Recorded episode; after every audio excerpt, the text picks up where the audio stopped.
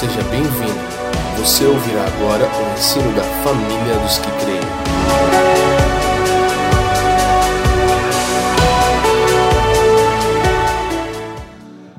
Amém. O Leandro me deixou com um desafio bem grande é, de continuar aquilo que ele começou, que ele era para ter ido até o versículo 18 e não conseguiu na semana passada, então eu tenho uma exposição bem longa para fazer. Nós queremos positivamente mesmo pegar o texto de Romanos e, e, e, verso a verso, versículo a versículo, ir lendo, meditando juntos aqui. Então nós temos um texto um tanto quanto longo, eu quero tentar dividir em algumas partes para a gente conseguir ser o máximo produtivo nessa noite. Então nós vamos nos ater mais à epístola aos Romanos, o primeiro capítulo. Então você já pode abrir a sua Bíblia, o seu celular aí e se você tem um celular, não esqueça de colocar ele no modo avião, tá? Pra você ficar sem 4G mesmo e só ficar com a Bíblia. Senão você vai ficar recebendo notificações aí desnecessárias e nós queremos agora focar juntos aqui. Então, eu botei meu no modo avião aqui, já está aqui, mas ninguém vai mandar nada para mim. Então, faça isso também e abra sua Bíblia em Romanos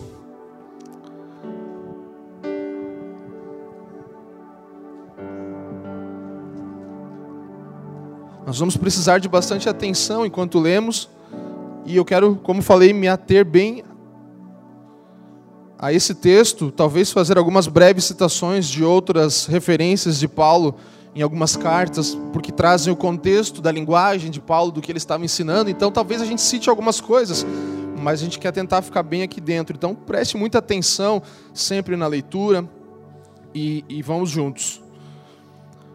Nós vamos estar lendo a partir do 8. E vamos até, até o 17 nesse primeiro momento, do 8 ao 17.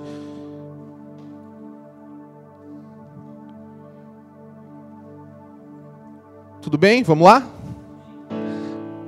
Primeiramente, dou graças a meu Deus, mediante Jesus Cristo, no tocante a todos vós porque em todo o mundo é proclamada a vossa fé. Porque Deus, a quem sirvo em meu espírito, no evangelho de seu Filho, é minha testemunha de como incessantemente faço menção de vós em todas as minhas orações, suplicando que em algum tempo, pela vontade de Deus, se me ofereça boa ocasião de visitar-vos. 11. Por muito desejo ver-vos, a fim de repartir convosco algum dom espiritual para que sejais confirmados ou fortalecidos. Isso é, para que em vossa companhia reciprocamente nos confortemos ou nos encorajemos por intermédio da fé mútua, vossa e minha. 13. Porque não quero, irmãos, que ignoreis que muitas vezes me propus ir ter convosco, no que tenho sido até agora impedido, para conseguir igualmente entre vós algum fruto, como também entre os outros gentios pois sou devedor tanto a gregos como a bárbaros, tanto a, sábios como a ignorantes. Por isso, quando, quanto está em mim, estou pronto a anunciar o evangelho também a vós em Roma. Pois não me envergonho do evangelho, porque é o poder de Deus para a salvação de todo aquele que crê, primeiro do judeu e também do grego, visto que a justiça de Deus se revela no evangelho, de fé em fé, como está escrito: o justo viverá pela fé. Então, esse texto, você pode ver a riqueza de tantos detalhes e tantas coisas, e nós vamos tentar um pouco rapidamente fazer isso. Então, por isso, eu vou, vou falar de novo, preciso muito da sua atenção. Não deixe se distrair por nada agora. Eu vou tentar, de forma expositiva, pegar os versos a versos aqui, que nós possamos ter muita atenção. Então, do 8 ao 10, o que acontece? Paulo ele faz uma oração. Primeiramente, eu dou graças a meu Deus por que mediante Jesus Cristo, no tocante a todos vós, em todo mundo é proclamada a vossa fé, porque Deus a quem sirvo em meu espírito no evangelho de seu filho é minha testemunha de como incessantemente faço menção de vós em todas as minhas orações, suplicando que em algum tempo, pela vontade de Deus, se me ofereça boa ocasião de visitar-vos.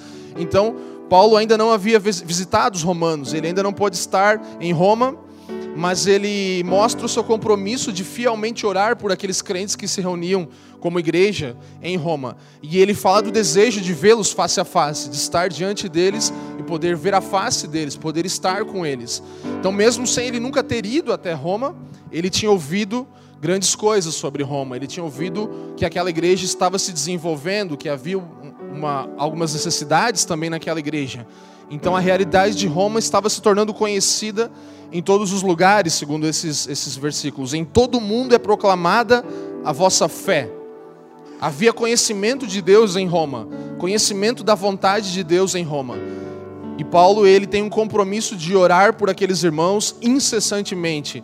Ele conhece a realidade daqueles irmãos e diante do Senhor ele se compromete a estar orando, embora não os conhecesse, embora a realidade dele se limitasse àquilo que ele tinha ouvido falar sobre aqueles irmãos. Mas nós vamos ver no desenvolvimento dessa carta que, para quem ouviu falar pouco, é, é, nunca esteve presente, ele sabia muito sobre a realidade daquela igreja, daquela cidade, do que se passava com aqueles irmãos. No 11, acompanhe comigo, ele fala assim: Por muito desejo ver-vos, a fim de repartir convosco algum dom espiritual, para que sejais confirmados ou fortalecidos, confortados, fala nessa versão. Então, por que Paulo queria ir a Roma?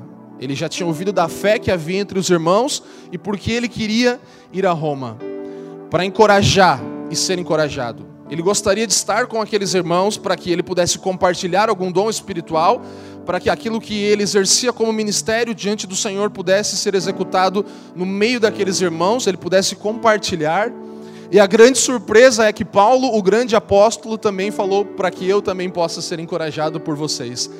Acho que essa é a grande surpresa, porque é esperado que Paulo iria lá e ele com certeza compartilharia muito com aqueles irmãos, mas ele fala para que mutuamente nós possamos compartilhar uns com os outros daquilo que temos recebido, daquilo que o Senhor tem depositado, tanto para mim quanto para vocês.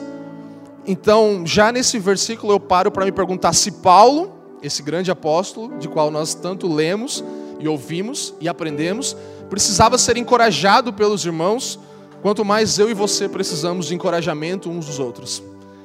Entende? Uma noite como essa, um momento como esse, um momento como ontem que estivemos com Mel, que aqui podemos ser encorajados por ele no que ele está fazendo e com certeza ele vai sair daqui encorajado pelo que a igreja, a família de fé dele, família dos que creem, derramou sobre ele, está derramando nesses dias. Entende como é importante? Eu quero enfatizar isso aqui, não é o ponto do que nós vamos falar principal, mas nós nunca deveríamos sair de uma reunião como essa sem sermos encorajados, sem recebermos encorajamento e darmos encorajamento uns aos outros. É muito importante nós sempre virmos com essa disposição em uma reunião pública. Eu vou encorajar os meus irmãos nessa noite. É, eu vou sim receber, vou ser edificado, mas eu vou levar encorajamento e vou sair encorajado. Então, você não deveria sair de uma reunião como essa desencorajado sabe? Mas você pode falar, ah, mas ninguém me encoraja. Ou você não está disposto a receber encorajamento. Porque aonde há uma comunidade de fé, aonde há pessoas que exercem, fé, é impossível você sair desencorajado, sabe? É, Paulo, ele queria ir a Roma para encorajar e ser encorajado, reunindo-se com aqueles que creem na justiça revelada pelo Evangelho, que é o grande ponto de Romanos. Ele queria estar com aqueles irmãos. Uma coisa que eu tenho pensado muito sobre isso é que a fé, ela não é simplesmente uma. Um, a gente fala muito sobre as coisas que não se veem e tudo, isso tudo é verdade. Mas fé em Deus fala sobre o conhecimento da vontade de Deus. Quando nós pensamos, eu tenho fé em Deus, eu tenho conhecimento de que Ele é capaz de fazer, do que Ele é capaz de fazer. Então, fé não é fechar os seus olhos e, e, e ter pensamento positivo de que algo bom vai acontecer mas é o conhecimento da vontade de Deus, e a partir daí você se move. Isso é fé. Amém? Conhecimento da vontade de Deus, é conhecer a vontade de Deus. E, e essa obediência que nós precisamos ter diante da palavra é gerada pela fé, é uma consequência da fé. Não é ter fé e obedecer. A partir de conhecer a vontade de Deus, nós obedecemos Ele. Então, se temos problema com obedecer ao Senhor, é porque talvez precisamos mais desse ambiente de fé, de conhecimento de Deus um do outro. O que eu conheço de Deus e o que você conhece de Deus é para encorajar um ao outro, para gerar fé que gera obediência, que naturalmente vira em obediência. Então, abra o seu coração para ser reafirmado pela comunhão dos santos. Abra a sua vida e se disponha a ser reafirmado em Deus pela comunhão dos santos, pelo tempo em que nós dispomos aqui juntos, no de casa em casa, quando nos reunimos, numa reunião como ontem, num café, sabe? Não é sobre o domingo à noite. Nós já saímos desse lugar de que precisamos depender de uma reunião semanal. Precisamos nos encorajar mutuamente sempre, sempre, em todo o tempo. Então, somos encorajados pelo fato de Jesus Cristo ter sido declarado rei e pelo fato de nós sermos uma família. Amém? Versículo 13, gente, vamos lá. Porque não quero, irmãos, que ignoreis que muitas vezes me propus ir ter convosco, no que tenho sido até agora impedido, para conseguir igualmente entre vós algum fruto, como também entre os gentios. Então Paulo está falando que ele queria ver frutos dentro da igreja. Marcos 4:20 e Mateus 9, 37 e 38 vão falar sobre tipos de frutos dentro e fora da igreja local. Então, ele tanto queria ir encorajar como evangelizar, pregar o evangelho aos gentios e, e aqueles que estavam é, alheios também ao evangelho. Então, frutos do evangelho e frutos para o evangelho. É o que Paulo queria gerar, estar fazendo entre aqueles irmãos. Então, o intuito dele era que algum fruto fosse gerado a partir desse encorajamento mútuo um para com o outro. 14. Eu estou acelerando mesmo pelo tempo, mas vocês estão comigo, né? 14 é um, é um, um texto muito importante, um versículo muito chave. Pois sou devedor tanto a gregos como a bárbaros, tanto a sábios como a ignorantes. Então Paulo aqui se declara devedor. Ele fala: Eu sou devedor. Eu devo isso a vocês, por isso que eu preciso ir. Qual era o conceito de dever, de devedor que ele tinha? Era basicamente esse, de que o Daniel, eu, eu, ele me emprestou 100 reais. Então eu devo 100 reais para o Daniel. Estou devendo 100 reais para ele porque ele me emprestou. Agora vem um outro irmão, vem o Felipe, por exemplo, e me dá 100 reais para que eu entregue para uma outra pessoa. Então eu também me torno devedor do Felipe, por quê? Porque ele me deu algo para comunicar para outra pessoa. Então eu sou devedor tanto daquilo que recebi para mim, como devedor daquilo que eu recebi de alguém para comunicar para o próximo, entende? São duas perspectivas de ser devedor. Por isso ele fala: eu devo para todo mundo. Eu devo para todos. Eu devo ao Senhor que derramou algo sobre mim, que declarou para mim palavras que mudaram a minha vida.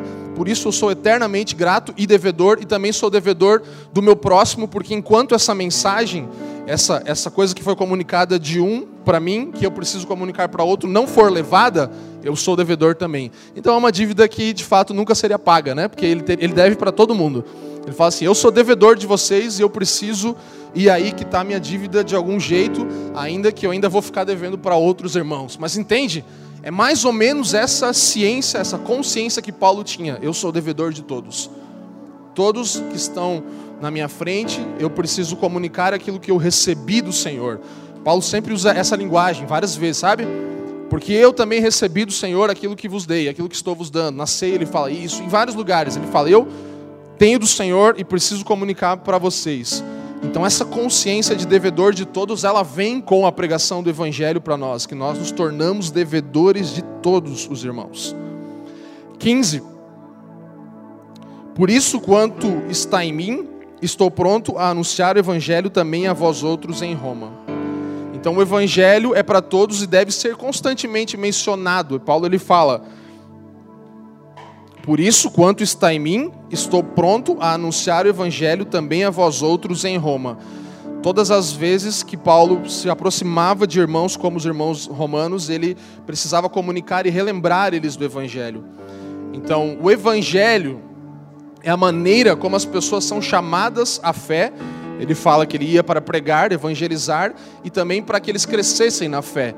Então nós voltamos àquilo que sempre estamos falando: o evangelho é para todos, é para que as pessoas recebam o anúncio do evangelho Evangelho, lembra da palavra que fala do anjo, a mensagem que traz, evangeloi, que é uma palavra que fala de anúncio, e parousia, que é a resposta. É quando o povo vem e responde aquele anúncio que foi feito. Lembra que o Leandro usou o rei, o rei que chega na cidade e tal, e aí ele faz um anúncio, e aí as pessoas respondem com parousia.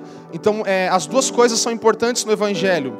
Nós precisamos ser chamados à fé pelo Evangelho e também crescer na fé pelo Evangelho. Por isso que é para todos, para aqueles que já conhecem, ele fala os, os, os bárbaros, os gregos e bárbaros, sábios e ignorantes, ou seja, aqueles a quem o Evangelho ainda nunca foi apresentado e aqueles a quem o Evangelho já foi apresentado. Por isso você pode falar, ah, é, evangelizar é ir para a rua pregar o evangelho para quem nunca ouviu. Sim, mas também estamos evangelizando aqui nessa noite agora, pregando o evangelho. Então nós precisamos do evangelho. Nós precisamos do evangelho. Você precisa do Evangelho? Eu necessito do Evangelho porque senão eu não cresço e não desenvolvo a minha fé. Nós temos falado muito sobre desenvolver a nossa salvação. E receber o Evangelho é parte disso, sabe? Nós precisamos entender que o Evangelho é para todos todos. 16. Estamos indo bem. Pois não me envergonho do Evangelho, porque é o poder de Deus para a salvação de todo aquele que crê, primeiro do judeu e também do grego. Não me envergonho do Evangelho. Aquele, essa vergonha também pode ser uma ofensa. Eu não me envergonho ou não me ofendo pelo Evangelho, por causa da definição que o Evangelho traz. Ela mostra a real condição do homem. Então, o Evangelho ele é ofensivo, porque ele mostra o que nós de fato somos. Ele nos expõe, certo? Então, o Evangelho ele é ofensivo de certa forma. Ele nos define, como estamos falando aqui. Então, ele nos define tanto no nosso estado imoral, no nosso estado caído, quanto no nosso estado agora é, é, em Cristo, né? Então nós, nós não podemos nos envergonhar de compartilhar ou nos ofendermos ao recebê-lo, sabe? Nós não podemos ter esse coração que se ofende por receber o Evangelho e se envergonha por compartilhá-lo, por ele ser uma ofensa. Então, eu notei uma frase aqui que, é, que eu escrevi: nos insulta de verdade ao dizer que a nossa salvação é gratuita e imerecida, dom completo. Ofende morais e religiosos que acreditam em sua decência que a sua decência lhes dá vantagem sobre pessoas menos morais. Então o, o Evangelho nos insulta e faz com que nós paremos de acreditar que a nossa moral, que nosso comportamento possa nos livrar de necessitar o Evangelho, porque agora nós já conhecemos a Cristo e tudo que nós fazermos vai mudar quem nós somos diante de Deus. Isso é uma mentira. O Evangelho é um dom completo, ele é um presente completo. Ele foi nos dado por completo e nós não podemos fazer nada para isso melhorar na nossa vida, sabe? A sua, a, sua decência, o jeito que você se comporta, não se torna nenhuma vantagem diante daqueles que nunca ouviram o Evangelho. Todos precisamos de igual modo do Evangelho, seja ímpios ou pessoas que já conhecem ao Senhor. Outro fato, o Evangelho é o poder de Deus. Então o Evangelho ele não traz poder, sabe? O Evangelho é poder. Ele não dá poder, ele é o poder de Deus. São coisas diferentes. O evangelho não é acompanhado de poder ou ele desenvolve poder, ele é o poder de Deus. Poder de Deus, palavra e poder andam juntos. É uma comunicação que tem poder em si só. Entende? Então, os sinais, nós criamos os sinais seguindo aqueles que creem e pregam o Evangelho, mas ele não vai gerar. A pregação do Evangelho, simplesmente por si só, comunicada em palavras, é o poder de Deus essa boa notícia tem poder? Não, é poder. Sabe? Tem diferença. Sutil, mas tem. Não é que vai gerar poder ou gerar uma manifestação de poder. A simples pregação do Evangelho é o poder de Deus. Não traz poder, é poder. E transforma todos os aspectos da nossa vida.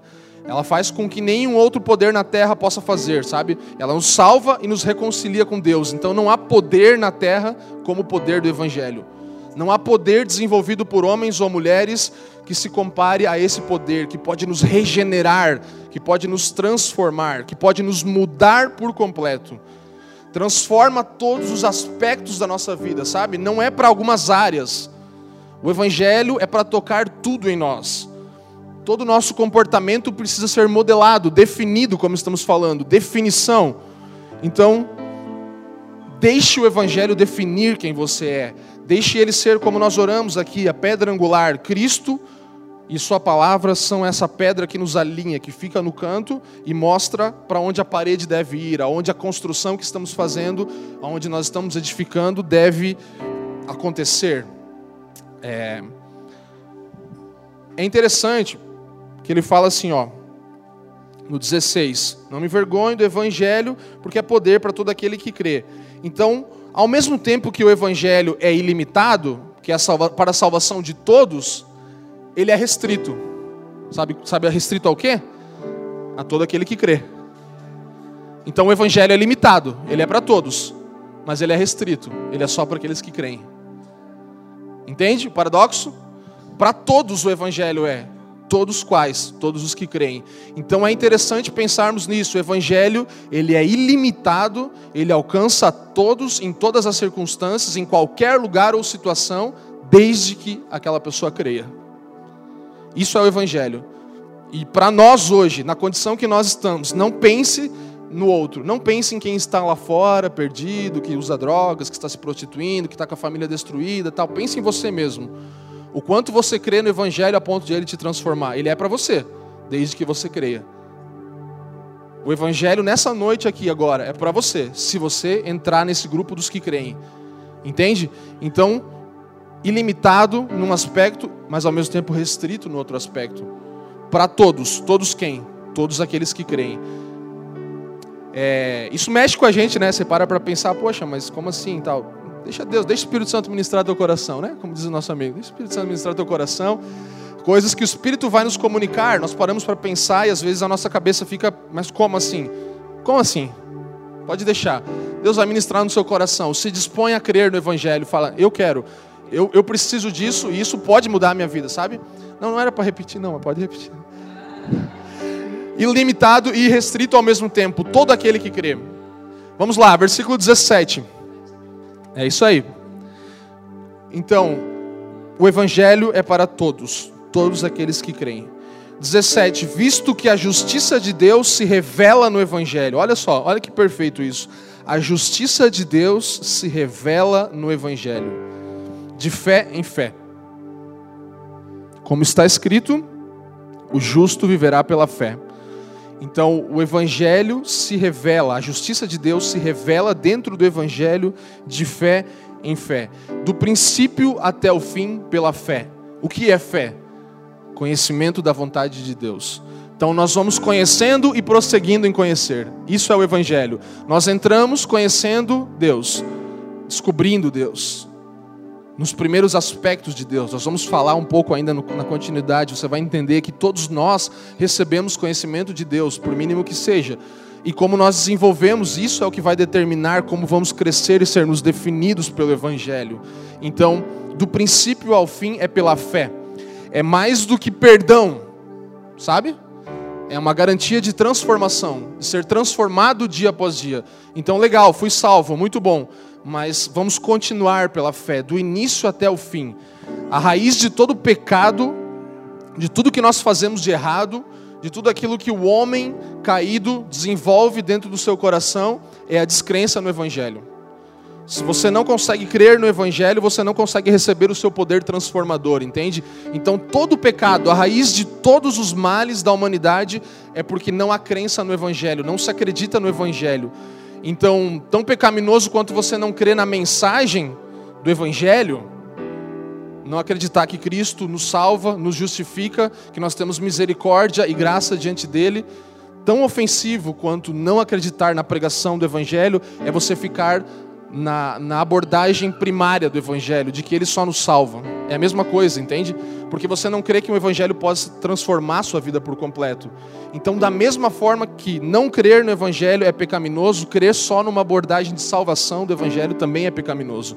Porque você despreza tudo aquilo que o Evangelho pode fazer. Vocês estão me entendendo? Então, só acreditar que o Evangelho é para me salvar é a mesma coisa que não acreditar no Evangelho, porque o Evangelho não é simplesmente para te salvar, ele é a abordagem primária dele é a salvação, é o primeiro passo. Após isso vem toda a transformação e definição de quem nós somos em Cristo pelo Evangelho. Fique com isso na sua mente. Fé é o conhecimento da, da vontade de Deus. Entende? tudo isso é gerado pela fé, o conhecer e prosseguir em conhecer. Não pense, não tenha mais esse conceito de fé como algo tão abstrato, sabe? Pense na fé como um interruptor. Você tem a lâmpada e você tem a fonte de energia, vem lá da Copel, e você tem o um interruptor. Enquanto não for ligado aquele interruptor, a lâmpada não se acende, entende? Mesmo que você tenha fonte de energia, você tem um Deus que conduza todas as coisas. Mas se você não usar a sua fé como uma atitude de ligar o interruptor, você não vai ter luz, você não vai ter aquela lâmpada acendendo, ainda que haja todos os componentes necessários. Então a fé é isso. É como essa conexão entre quem Deus é na sua força e aquilo que Ele está para executar no seu conhecimento, entende? E a fé é esse interruptor. Então, não é simplesmente algo que você fecha os olhos e fala, Deus, liga essa lâmpada. Não, tem um interruptor, é a fé, entendeu? Você usa ela, você ativa aquilo que você sabe. Eu sei que se eu virar essa chave, vai ligar a luz. Tá dando para entender? Estou tentando exemplificar para a gente sair um pouco desse conceito muito subjetivo da fé, porque a gente fica falando fé é fé e a gente ainda lá no nosso interior pensa muito na fé de usar os dedos, né? Vai dar certo em nome de Jesus. Isso não é fé. Fé é o conhecimento da vontade de Deus. É um interruptor, um canal de conexão entre o, o Criador, a fonte de todas as coisas, e aquilo que Ele está para executar, ou seja, a plena vontade dele, fazer com que a luz brilhe. Sabe? Interruptor. A fé, ela nesse contexto vem para desenvolver e para que nós possamos conhecer essa justiça revelada de Deus que tanto temos falado aqui.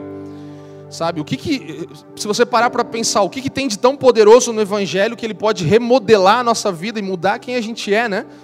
Pode mudar quem nós somos. Qual que é o grande poder do evangelho que ele faz isso em nós? E é isso, é a justiça de Deus, ela se revela no Evangelho.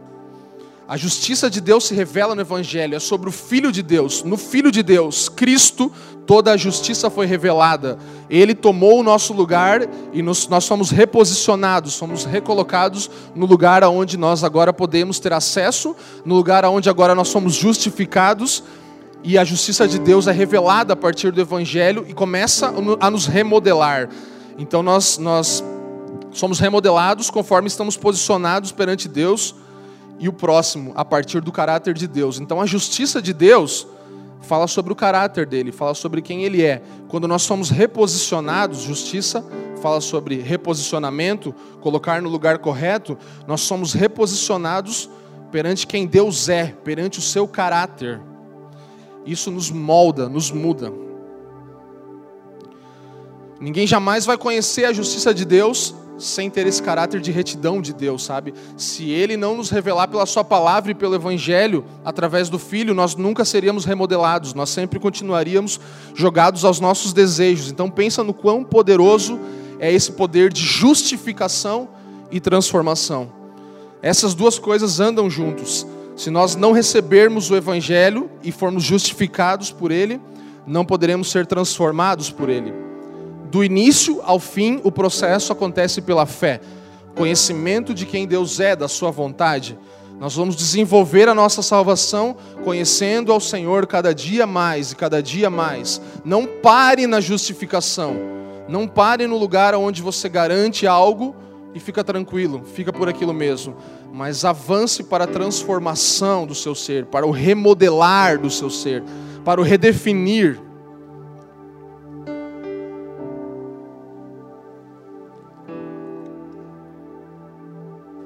Sabe, uma coisa que nós pensamos muitas vezes é que nós alcançamos a nossa salvação pela fé, conhecermos a Deus, a vontade dEle. Justificação, fomos justificados.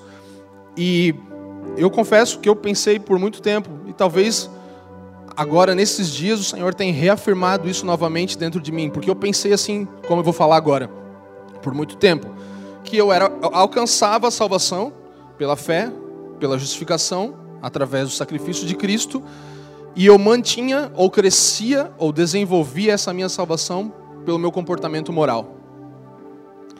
Isso não é bíblico. Você não consegue manter nada pelo seu comportamento moral ou alcançar nenhum crescimento diante de Deus pela forma como você se comporta.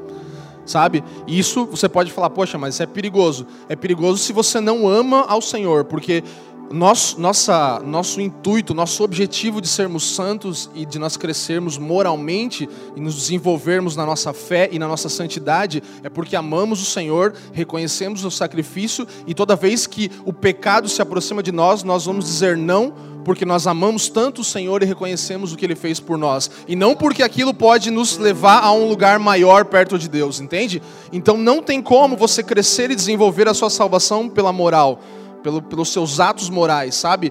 E, e, e, isso é o escândalo do Evangelho, que é Ele só que pode nos transformar, é só a exposição a essa boa notícia e ela mesmo que pode nos transformar e nos manter crescendo diante do Senhor. Então, nada do que nós fazemos pode nos dar um lugar mais perto de Deus. Os discípulos, eles queriam isso, né? Eles falavam para Jesus: Ah, eu quero sentar à tua direita e à tua esquerda.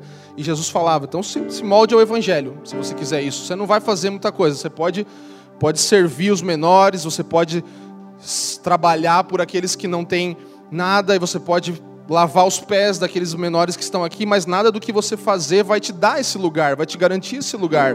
Nós precisamos entender que só modelarmos ao padrão do Evangelho, ao Sermão do Monte, a tudo que a Bíblia nos ensina, vai nos fazer crescer, sabe? Não pelos nossos atos morais. O perdão é só a metade da salvação. Nós somos perdoados, sabe? Mas isso é só a metade, sabe? É, nós, imagine assim comigo. Você foi livre da condenação. Você tinha uma pena de morte. E aí o Senhor, pela justificação e pela pregação do Evangelho para você, declara você inocente. Você não precisa mais morrer. Você foi livre do corredor da morte, você foi livre da prisão. E você fica feliz por isso, certo? Porque você não precisa mais morrer agora, agora você tem vida. E o próximo passo que o Evangelho nos concede é mais do que isso: é ele nos dá mérito e nós recebemos como se fosse uma medalha por aquilo que nós nunca fizemos. Então ele nos coloca em um lugar de justiça, nos reposiciona.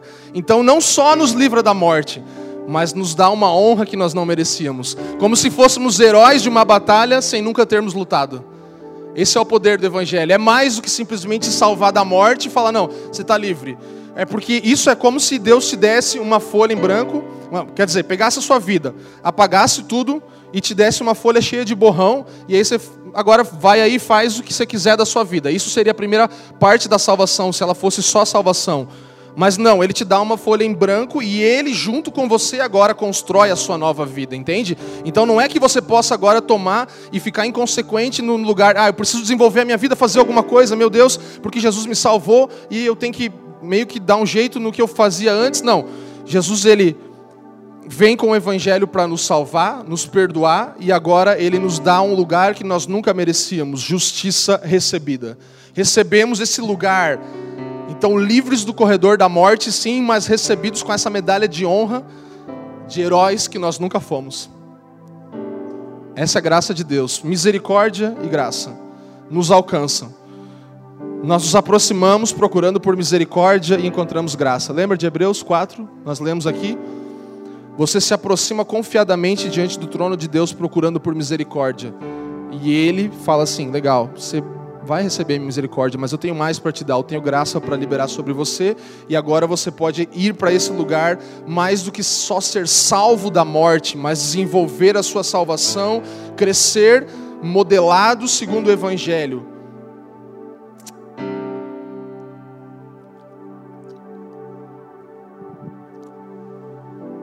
Sabe, eu, eu, eu acho que isso ainda vai crescer em, em compreensão no nosso espírito à medida que nós formos entendendo e à medida que o Espírito Santo ministrar isso ao nosso coração cada vez mais, porque realmente aí você para para pensar e aí a gente volta para o texto de Paulo que ele fala que isso é uma vergonha ou uma ofensa, né? Porque você fica assim, poxa, mas como assim? O que, que eu preciso fazer então? A obra de Cristo é suficiente, sabe?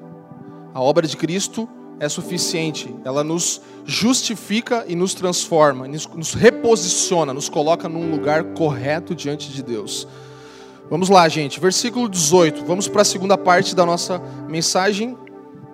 Essa parte eu só queria realmente trazer o que nós já estávamos falando, para que agora nós possamos entrar na segunda parte da nossa, da nossa exposição de Hebreus, tá, de Romanos, me perdoe.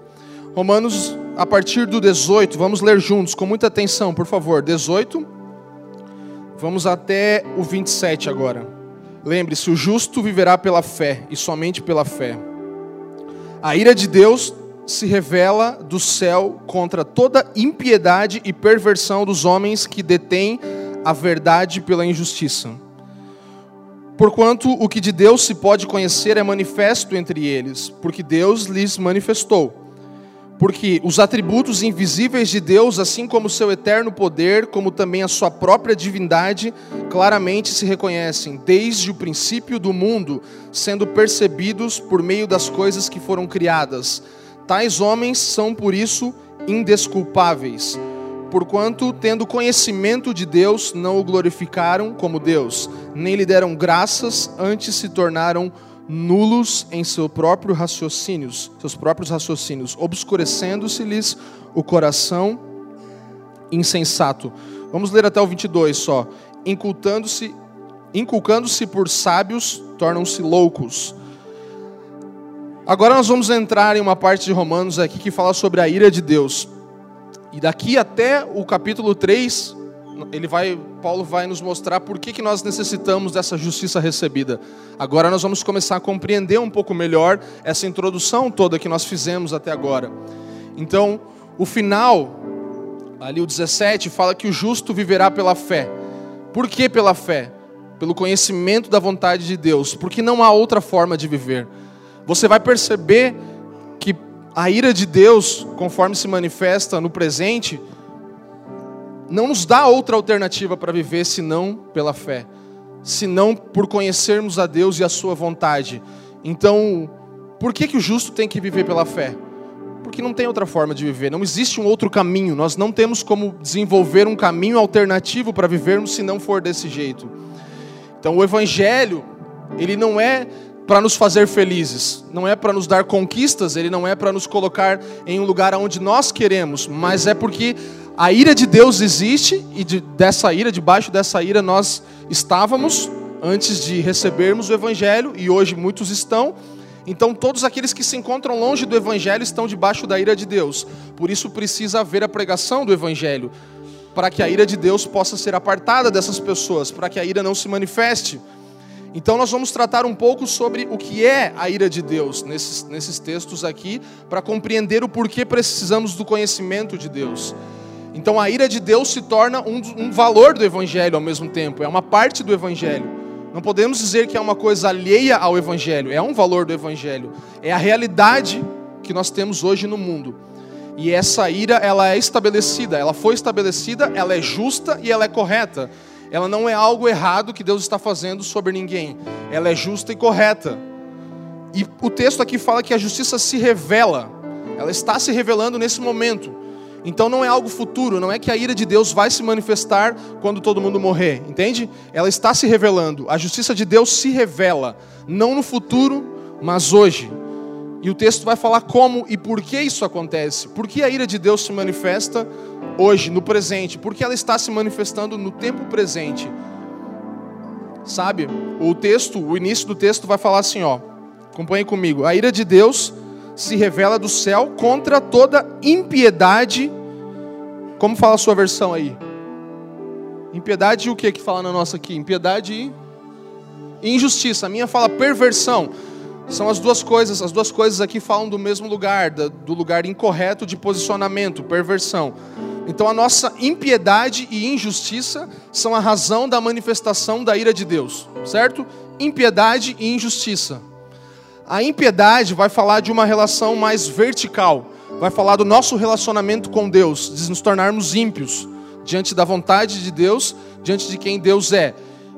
A impiedade, nossa relação vertical com Deus, manifesta a ira dele, porque nós nos tornamos ímpios, nós nascemos nesse lugar, então a nossa relação vertical com Deus manifesta a ira dele. E a injustiça vai falar de uma relação vertical, nós com o nosso próximo. Tudo que nós fazemos com o nosso próximo também vai manifestar a ira de Deus pela injustiça. Se somos injustos, nós vamos receber a ira de Deus no tempo presente. Então, aqui estamos falando daqueles que estão posicionados nesse lugar. Se nós lermos à luz dos primeiros versículos, entendemos que já fomos justificados, certo? Então eu estou falando nós porque eu não quero usar o termo eles, porque nós estamos falando da nossa realidade natural. Entende? Eu não estou falando de pessoas alheias simplesmente, mas nós, se estamos, eu creio que todos aqui estamos justificados, mas precisamos entender como a nossa posição original, onde nós estávamos quando nascemos caídos. Então, o que faz com que a ira de Deus se manifeste é a nossa relação impiedosa com Ele e injusta com o nosso próximo, tanto horizontal com o nosso Deus, quanto tanto vertical com o nosso Deus, quanto horizontal com o nosso próximo, sabe? E isso me faz lembrar muito de uma ruptura, que é a ruptura dos dois primeiros mandamentos: amar ao Senhor sobre todas as coisas e amar ao próximo como a nós, amar ao Senhor acima de tudo e amar o próximo como a nós mesmos. Então, o grande mandamento que Jesus nos ensina, sabe? Se há ruptura desses mandamentos, nós vamos começar a colher a ira de Deus. Então, essa é, é, é por isso a grande ênfase.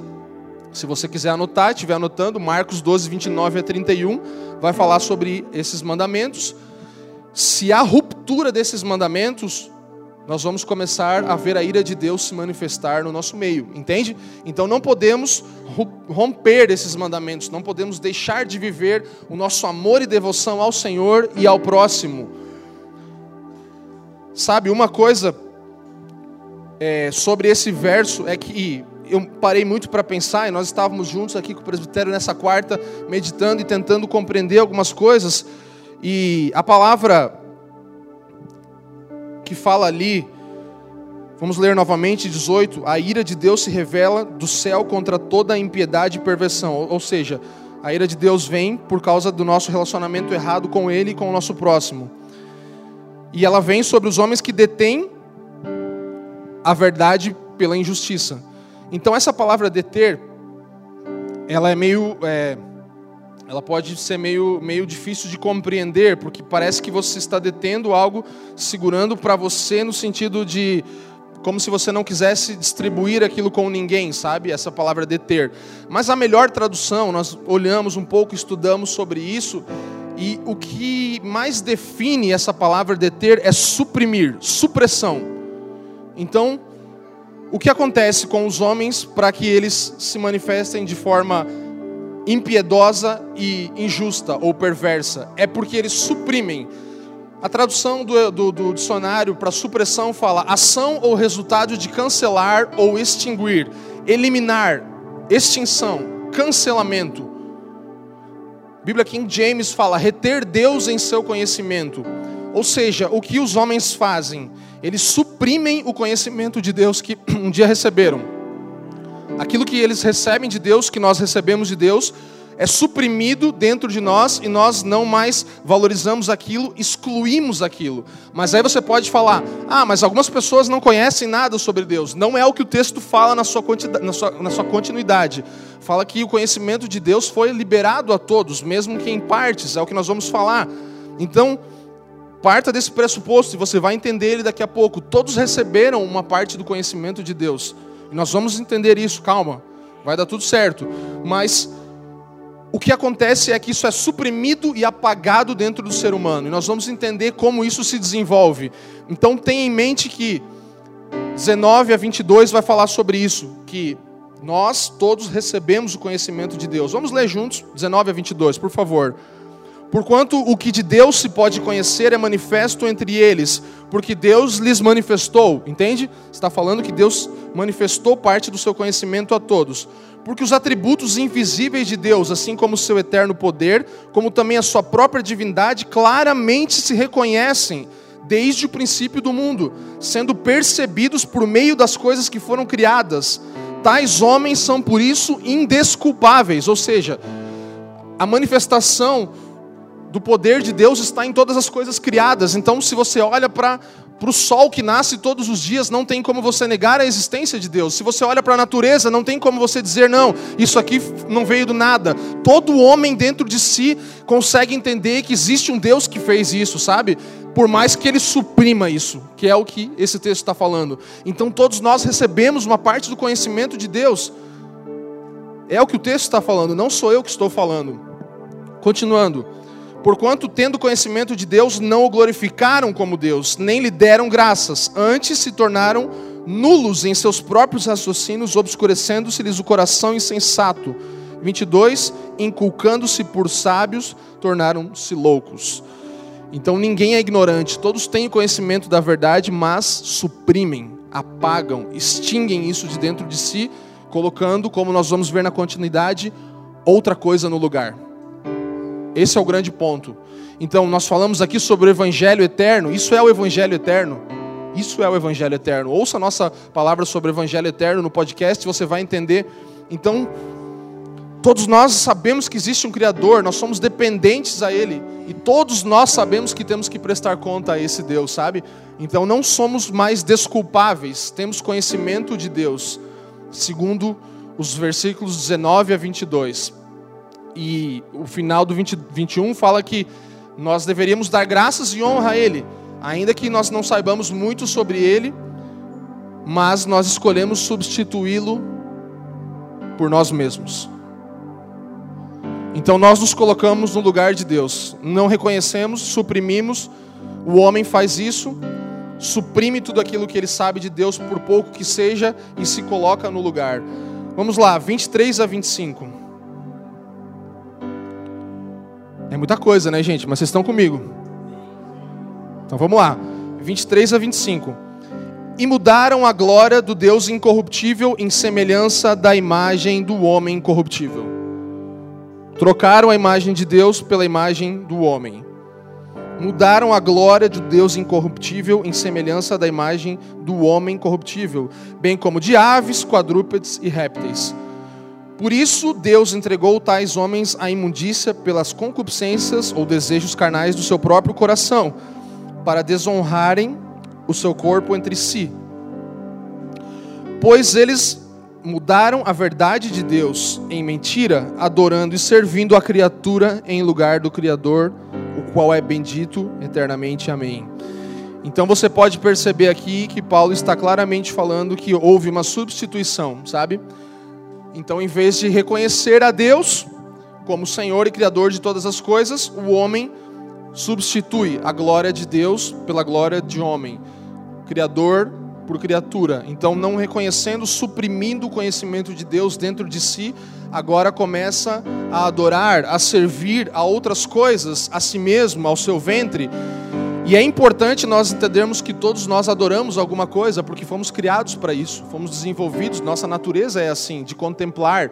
Então, todos nós adoramos alguma coisa, nós nunca vamos parar de adorar, contemplar, servir, mas nós vamos mudar o que o homem faz na sua natureza caída é trocar o seu objeto de adoração. Então, nós somos sempre desenvolvidos desde a nossa natureza para termos uma relação onde nós vamos depositar nossa esperança, os nossos afetos, a nossa devoção, o nosso amor mais profundo, sabe? É assim que nós somos criados, todos nós procuramos por isso.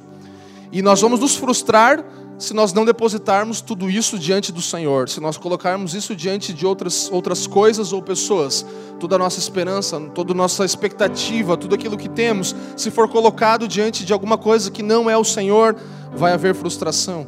Quantas pessoas se frustram com o seu trabalho porque dão tudo a isso? Quantas pessoas se frustram com uma carreira porque dedicam anos estudando e dão tudo de si para isso, para se frustrarem, porque não tinham um Deus no lugar daquilo, não tinham um Criador eterno, alguém que era imutável, mas aquilo mudou eles. Quantas pessoas em relacionamentos se casam, começam a namorar, ou, ou noivos, ou qualquer coisa assim, colocam todas as suas expectativas naquela pessoa amada e aquela pessoa a frustra e ela fica extremamente frustrada por anos da sua vida porque ela colocou toda a sua confiança naquilo. Ela depositou tudo o que ela tinha naquela pessoa. Por quê? Porque aquilo deveria ser de fato destinado a Deus, ao Criador de todas as coisas. Então a frustração vem quando nós depositamos aquilo que era do Criador para qualquer criatura, qualquer coisa feita, qualquer coisa criada. E é isso que ele está falando aqui, que seja o que for que nós adoremos, isso vai, vai exigir de nós todo o nosso tempo, tudo que nós nosso, nosso envolvimento, tempo, força e finanças, como nós falamos. Então nós vamos servir com tudo. E isso vai se tornar o fundamento daquilo que construímos. É o que Melk canta. Nós podemos escolher construir sobre a rocha ou sobre a areia. Então, a sua devoção, aonde você coloca o seu tempo, aquilo que você serve e adora, se torna fundamento sobre o qual você vai construir, sabe? Nós não vamos começar a não poder mais viver sem esse objeto da nossa, da nossa adoração. Nós começamos a nos tornar dependentes daquilo. Nós começamos a simplesmente querer gastar toda a nossa vida com aquilo que adoramos, aquilo que gastamos a nossa vida. Vocês estão me entendendo? Então, estamos falando aqui sobre definição. Se você não tem a sua definição pelo Evangelho e por Deus, se isso não é claro para você, você vai ser definido por outra coisa. O que está te definindo hoje? Sabe? E isso nós precisamos parar para pensar, ainda que justificados, porque justificação é a primeira coisa. Ser salvos é a primeira coisa, ser perdoados é a primeira coisa. Agora, sermos transformados pelo Evangelho é uma coisa progressiva, dia após dia, até que nós possamos alcançar a estatura de Cristo. Então, pare para pensar na sua vida o que tem te definido. Nossa proposta nessa série é que nós possamos ser definidos pelo Evangelho, mas agora estamos com um alerta aqui de que talvez outras coisas estão nos definindo, sabe? E já falamos muito aqui, se nós pudermos abrir o Salmo 115, eu não queria sair muito, mas Salmo 115 é, é um texto muito importante e, e muito oportuno para isso que nós estamos falando aqui. Então, Salmo 115, desde já dos primeiros versículos, versos, vai falar sobre algo muito importante em relação a isso. É, pode passar o 2? Porque, ah, mais um, por favor, três. Nosso Deus está nos céus, tudo o que deseja Ele tem e pode realizar. Os ídolos deles são prata e ouro, obras, obras de mãos humanas. Tem boca, mas não falam, são capazes de falar, não, não são capazes de falar. Olhos, mas não podem ver. Tem ouvidos, mas não conseguem ouvir. Nariz, mas não possuem olfato. Suas mãos não apalpam, seus pés não caminham. Som nenhum emite sua garganta. Sejam como eles quem os fabrica e todos os que neles depositam confiança. Então, esse é o princípio da adoração, é nos tornarmos semelhantes àquele que nós adoramos. Esse é o princípio de devotarmos a nossa vida a qualquer coisa. E se nós escolhemos suprimir aquilo que Deus colocou dentro de nós e trocar aquilo por outra coisa, é aquilo que vai nos definir.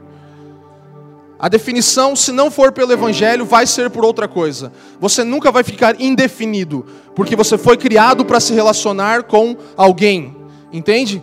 Então, é um princípio. Nós precisamos entender que o que nós gastamos a nossa vida, o nosso tempo, vai nos definir e vai validar tudo que nós fazemos. Tudo que nós fazemos é validado por aquilo que nós adoramos e gastamos o nosso tempo, sabe? E aí você vai me perguntar, mas eu não posso então gastar tempo com coisas que eu gosto, com coisas que eu gosto de fazer? Não, você pode, porque tudo que foi criado é bom e admirável em si mesmo, não tem problema. A natureza é bela, as pessoas que nós amamos e nos relacionamos, nossos filhos, nossa esposa, nosso marido, nossos amigos, sabe? Nós precisamos dedicar admiração a essas pessoas e até algumas coisas, não tem problema. Nós podemos admirar coisas, eu posso achar bonitas coisas, nós fazemos tudo bonito aqui e as pessoas olham, uau, mas isso aqui tem um limite de admiração, sabe? Tudo tem um limite de admiração. Então, tudo que foi criado é admirável em si mesmo, nós podemos desfrutar mas não exceder em afeto. Não exceder em afeto.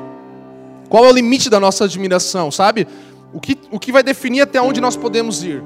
É até que nós nos corrompamos. Quando começamos a nos corromper com aquilo que gastamos o nosso tempo, ou seja, quando aquilo se torna valioso acima do nosso Deus, quando aquilo consome o nosso tempo demasiadamente, então se tornou algo ruim para nós e nós precisamos deixar de lado. Nós precisamos eliminar isso, ainda que temporariamente, da nossa vida, até que saibamos lidar, sabe? E algumas coisas nunca mais talvez poderemos lidar, sabe? Então você precisa discernir aquilo que está te corrompendo, aquilo que está fazendo você gastar a sua vida. Eu fiz uma frase aqui, ouça. Quando paramos de adorar ao que é imortal e entregamos nossa devoção às coisas criadas, geramos desordem, pois deixamos de refletir a imagem do Criador toda ordem de governo e sujeição é afetada. Entende? Quando nós paramos de adorar aquilo que é imortal, o nosso Deus Criador, entregamos nossa devoção às coisas criadas, geramos desordem. Por quê? Porque nós vamos deixar de refletir a imagem daquele que deveríamos estar adorando, entende? Então começa a criar uma desordem e um caos, e já não há mais ordem de governo, sujeição, nada mais, porque o homem saiu do lugar onde ele deveria estar. Ele não está mais adorando ao Senhor e ele já não tem mais a imagem dele, porque você reflete a imagem daquilo que você adora, daquilo que você gasta a sua vida com. Entende? Então pare para pensar o porquê há tanta desordem, porque o ser humano parou de adorar aquele que merece a sua adoração. É o que o texto está falando aqui. Porquanto todo conhecimento de Deus não glorificaram como Deus, nem lhe deram graças, antes se tornaram nulos em seu próprio raciocínio, obscurecendo-se-lhes o coração insensato. Eles foram mudados, é o que o texto está falando. O Evangelho não os mudou, mas eles mesmos e as suas paixões carnais os mudaram eles suprimiram tudo que Deus tinha colocado dentro deles e caíram totalmente, depravação total. Toda a ordem de governo, toda a ordem como foi criada por Deus é afetada por causa disso.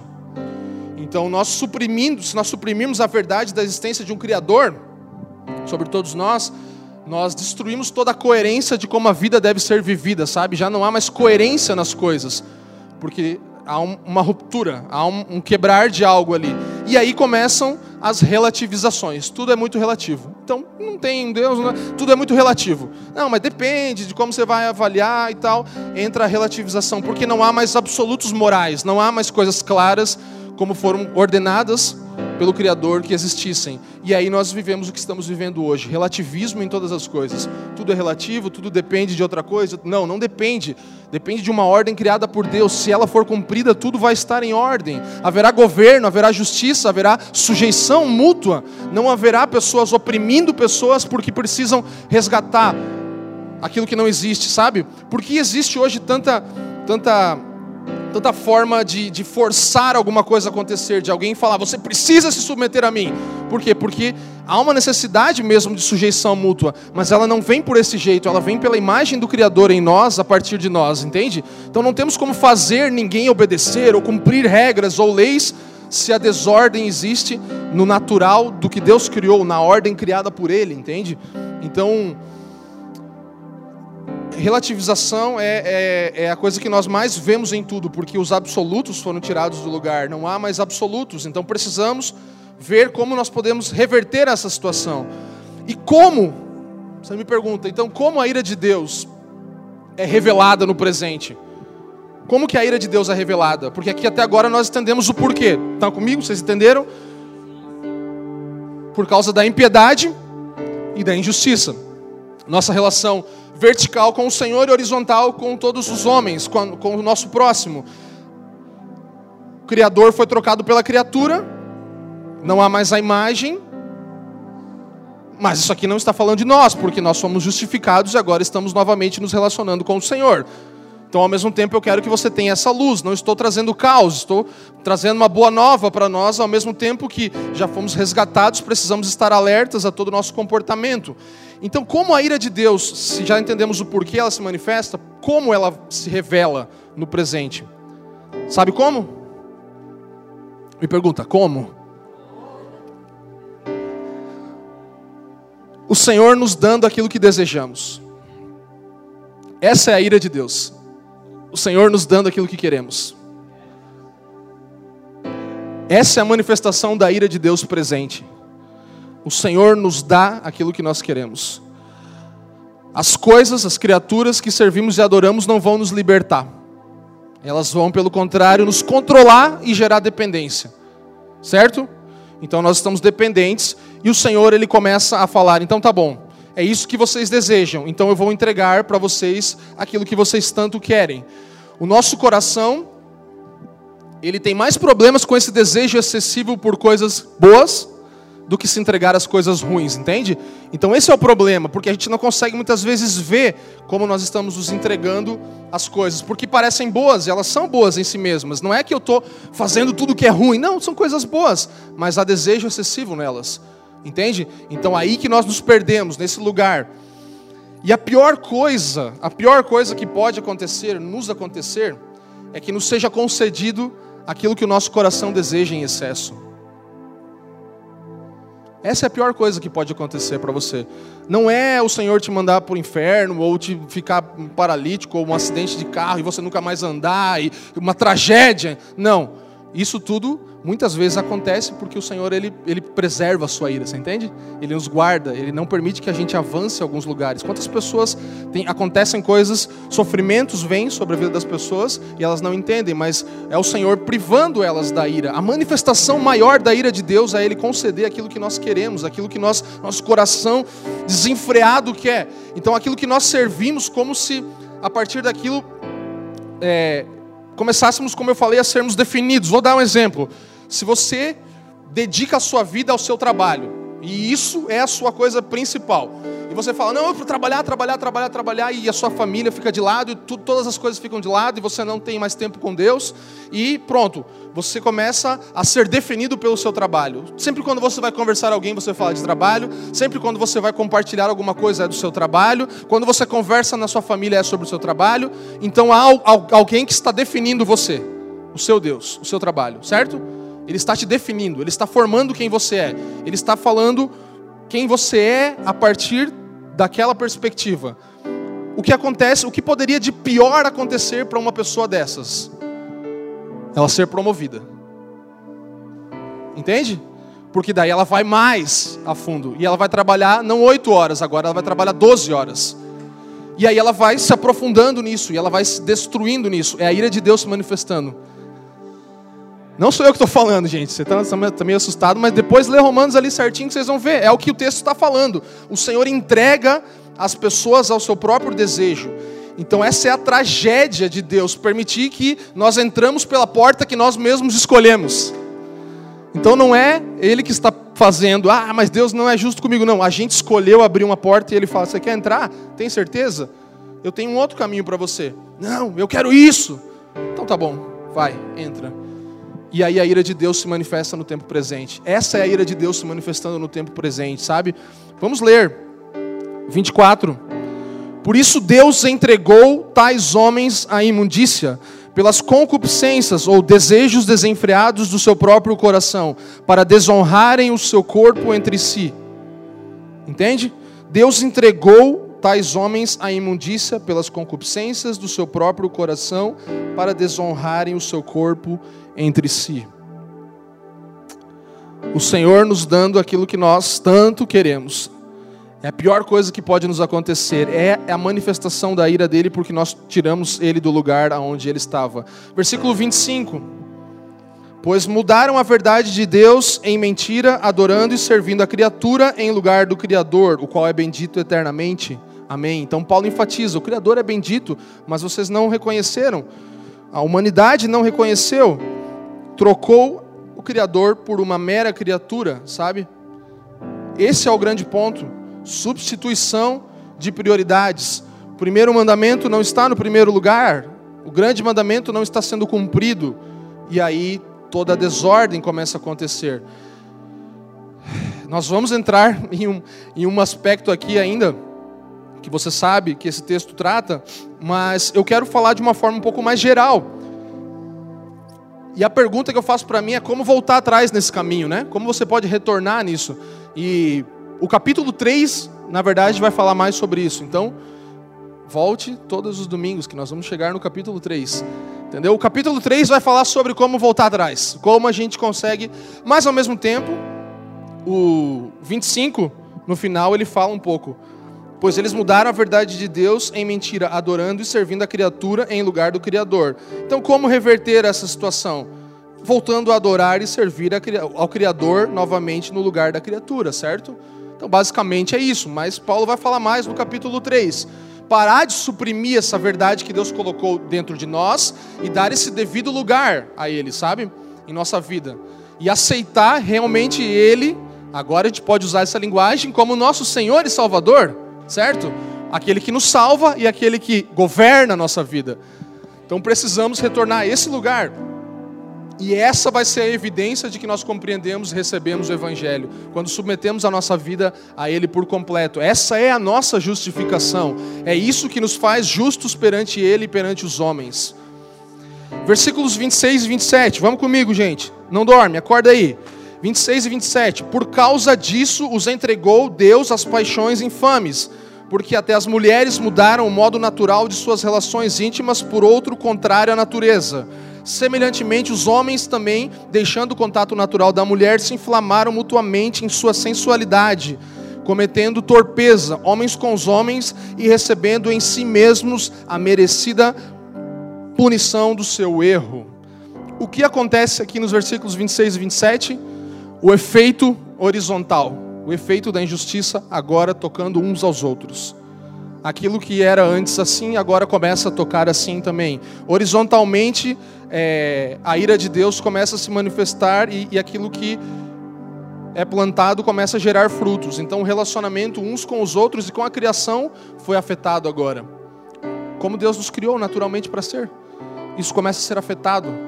Por quê? Pelo nosso desejo infame, pelo nosso desejo desenfreado de algo, nós começamos a ser afetados não só na nossa relação com Deus, mas na nossa relação horizontal, uns com os outros, porque suprimimos a Deus.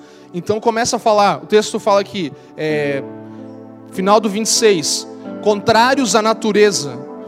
Então aqui ele está falando sim sobre homossexualidade.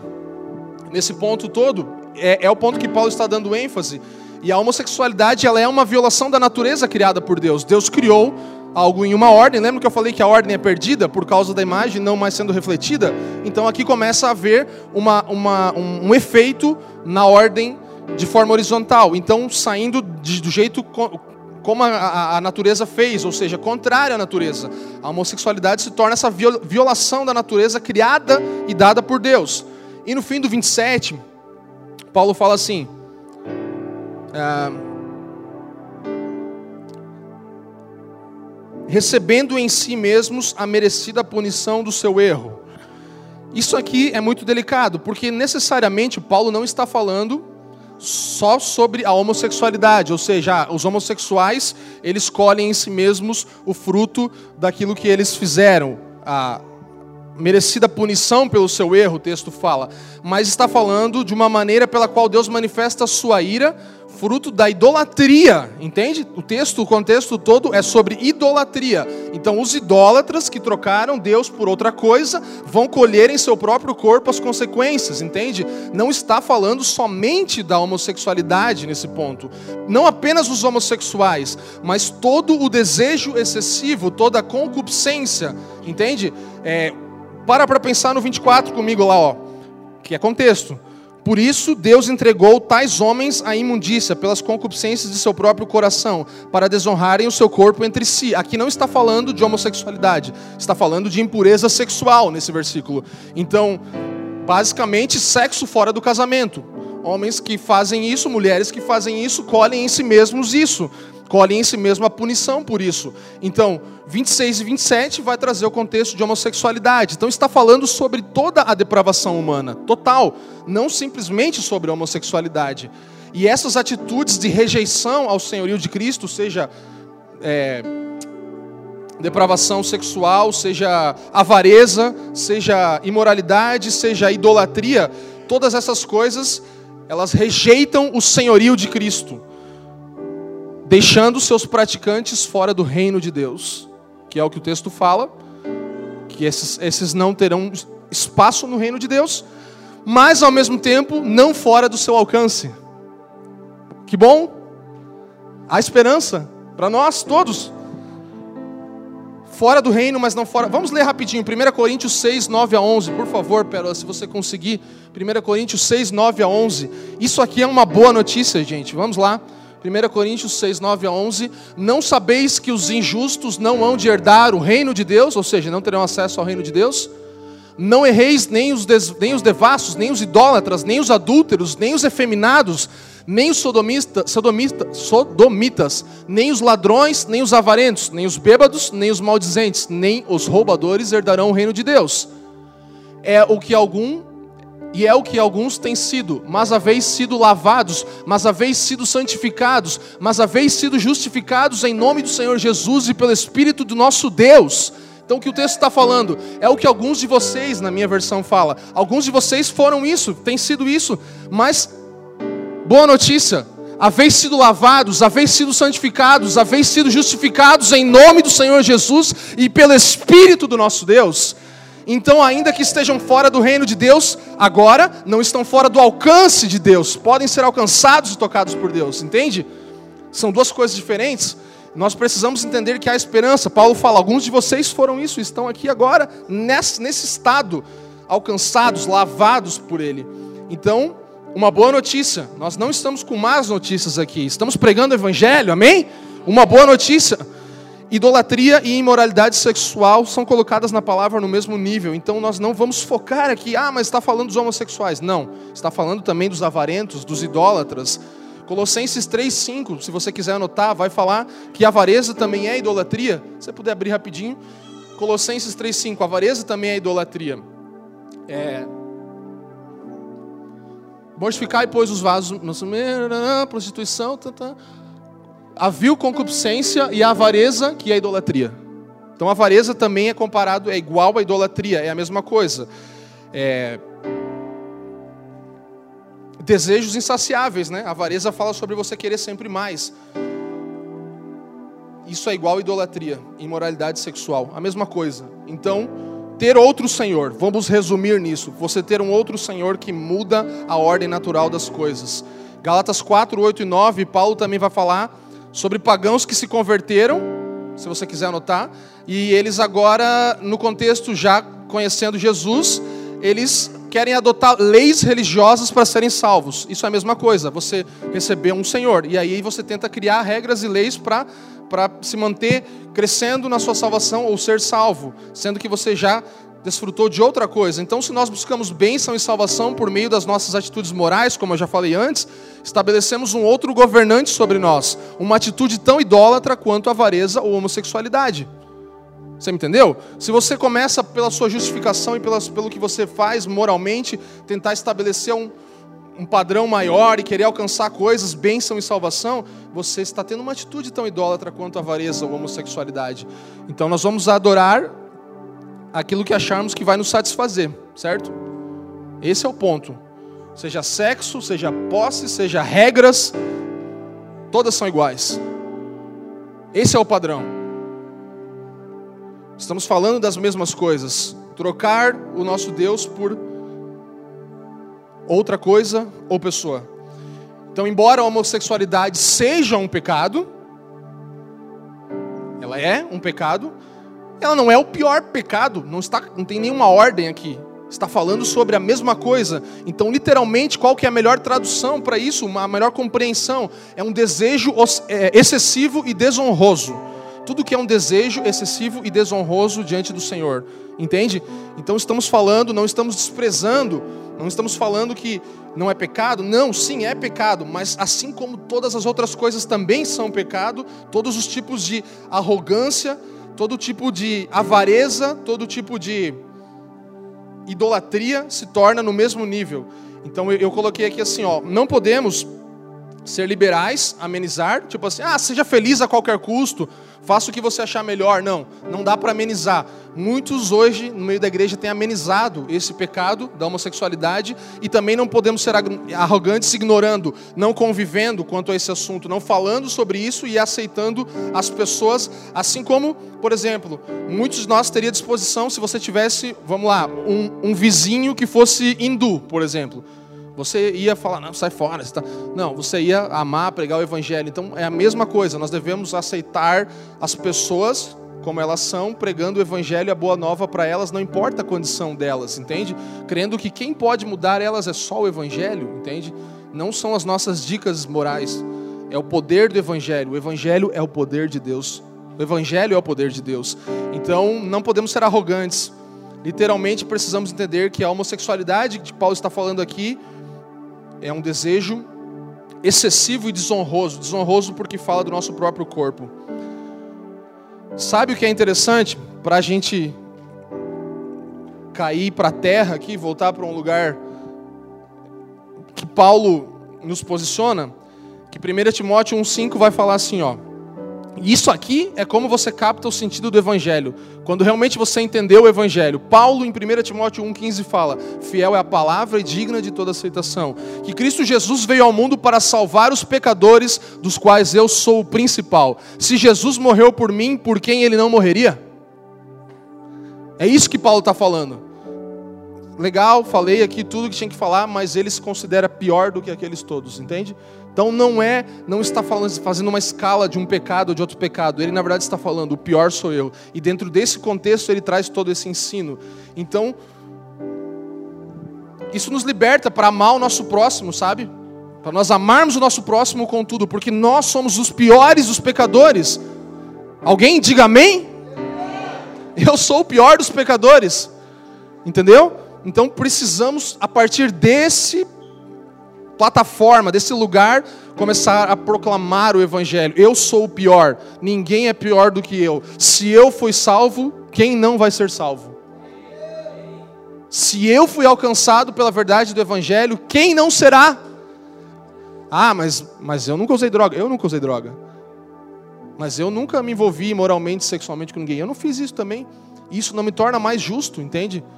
Porque eu sou pecador igual, porque eu negligenciei o meu Criador, eu suprimi ele dentro de mim. Da mesma forma, até que um dia eu falei: não, é esse Deus que eu quero servir, eu não vou apagar ele dentro de mim. Então não se escandalize com nenhum tipo de pecado ou coisa, porque você é o pior de todos, se você entendeu o Evangelho. Se você compreendeu o Evangelho, você vai falar igual Paulo. E isso nos liberta, de verdade, para nós redefinirmos o próximo, de acordo com a definição de Jesus. Quem é o nosso próximo, sabe? É... E agora, entendendo que nós somos os piores dos pecadores, a gente vai fazer o quê? A gente vai se incluir em tudo isso aqui. Então, tudo isso aqui está falando sobre nós também, de alguma forma. E isso torna os versículos 28 a 32, que é o final da nossa mensagem de hoje, assustador. Porque você começa a entender que todos nós estamos incluídos nesse contexto agora. Vamos ler juntos do 28 ao 32? E por haverem desprezado o conhecimento de Deus, mais uma vez, o conhecimento de Deus foi desprezado.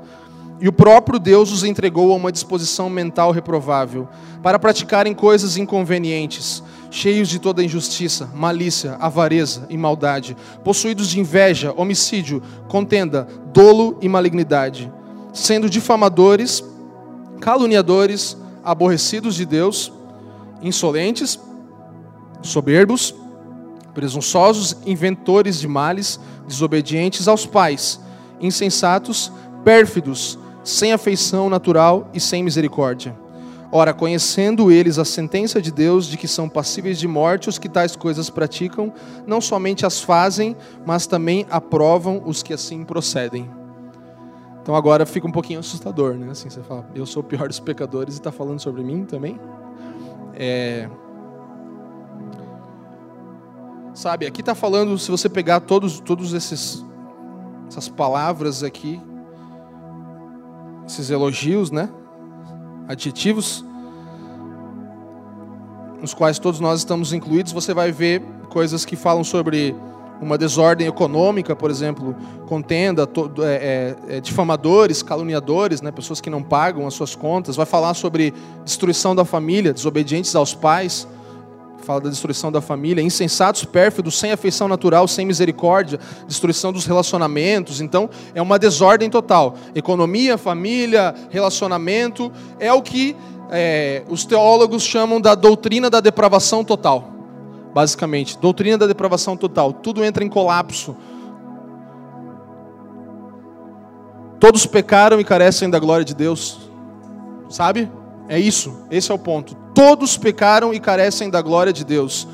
Então, não é sobre eles, Sabe, se você pegar esse texto e falar, aqueles que tal, e não sei o que, e eles que praticam essas coisas, e eles que. É bem aquela coisa do publicano, Senhor, obrigado, porque eu não sou esse cara. Tenha misericórdia dessas pessoas todas aí que estão fazendo tudo isso, e, isso, trocando jeito natural e tal, tal, tal. Não, não. Vamos mudar, não é eles, é nós. Eu sou o pior dos pecadores, Paulo falando. Eu sou o pior dos pecadores, então não vamos mais usar o discurso do eles que praticam, mas nós antes de sermos justificados, pelo menos estávamos nesse lugar, entende? Então, hoje, graças a Deus, alcançamos a justificação. Então, à luz de, vamos lá, Romanos 1, 16 e 17. Pois não me envergonho do Evangelho, porque o Evangelho é poder de Deus para a salvação de todo aquele que crê, primeiro do judeu e também do grego, visto que a justiça de Deus se revela no Evangelho, de fé em fé, como está escrito: o justo viverá pela fé. Então, se nós lermos tudo isso que lemos à luz desses dois versículos aqui, vamos compreender que tudo isso pode ser trocado pela justiça de Deus. Então, não somente perdoados de todas essas coisas, mas também reposicionados a um lugar onde ganhamos uma medalha de honra ao mérito por uma coisa que nunca fizemos. Entende? Então, às vezes eu penso, por que, que Paulo não deixou essa parte para o final? Ia ficar melhor, pelo menos ia falar de todas as coisas, falar, mas, graças a Deus. Não, ele faz justamente o contrário.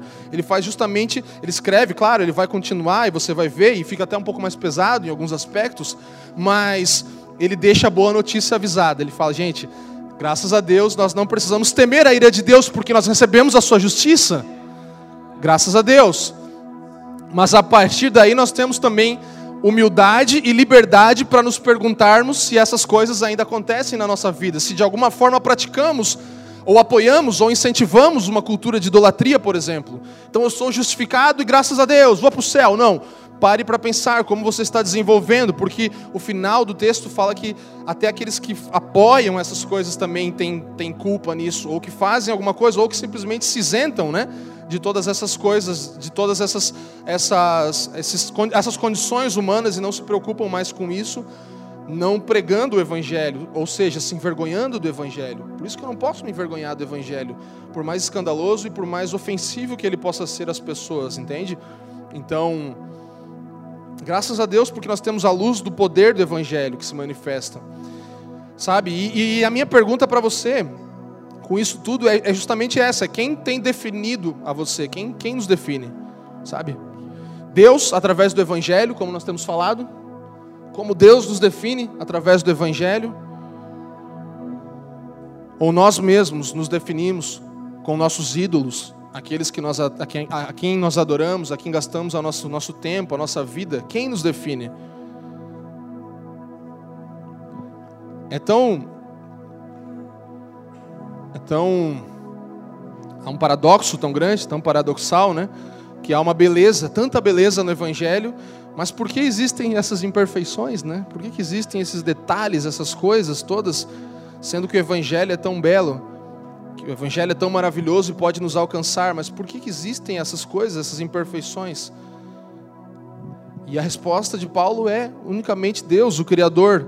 Ele permite as coisas de acordo como ele planejou ele não culpa ninguém por nada, ele na verdade é a única alternativa que nós temos para reordenar esse caos todo e acabar com essas imperfeições e realizar uma restauração em todas as coisas e voltar à ordem original, como nós vimos falando ao longo dos anos já, como família de fé, de restaurar a nossa imagem, de voltar a ter relação com Deus face a face ter a imagem dele dentro de nós, e é o que nós estamos querendo construir com a nossa igreja local, com a igreja no Brasil. Nós queremos gastar tempo para que as pessoas possam entender de fato que o evangelho precisa mudar elas, que precisa transformar elas, sabe? É, você troca o lugar. Paulo Borges falou aqui entre nós: sem santidade ninguém verá Deus. Ele trouxe uma outra perspectiva de um texto que nós muitas vezes pensamos. Hebreus é, 12, 14 fala isso que nós precisamos nos esforçar e, sermos santos, porque sem santidade ninguém verá Deus. Então, basicamente, o que, que geralmente nós pensamos é que se eu não for santo, eu não vou ver a Deus, certo? Mas se nós mudarmos a perspectiva, e o texto está falando nessa perspectiva, se você vê que nós precisamos nos esforçar, porque se, se não houver santidade, se não houver uma vida santa e separada diante de Deus, ninguém verá Deus lá fora em mim, entende?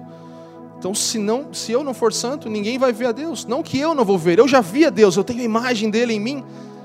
Eu já o conheci, eu preciso agora refletir isso, porque senão ninguém vai ver Deus, entendeu? Ninguém vai ver Deus. Essa é a resposta para a depravação total. É a imagem dele em nós, e aí nós podemos agora pregar o Evangelho àqueles que estão alheios ao Evangelho, sabe? Obrigado por nos ouvir. Para mais informações, visite famíliadosquecreem.com.